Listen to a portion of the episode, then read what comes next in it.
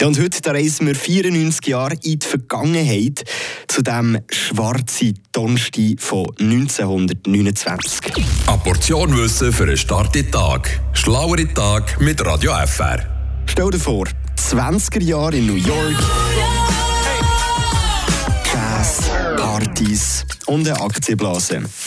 Viele Leute kaufen Aktien auf Pump in der Hoffnung auf schnelles Geld. Aber plötzlich am 24. Oktober, am schwarzen Donnerstag, fallen die Preise in Keller. Und nur wenige Tage später, am schwarzen Mänti und Dienstag, ist es noch weiter bergab gegangen. Es war so ein Domino-Effekt.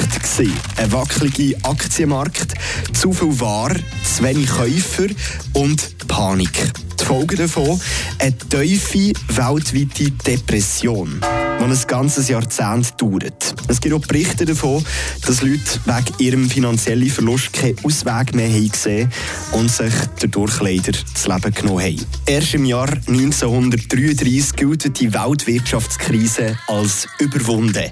In der Zeit, wo der Adolf Hitler bereits an der Macht war.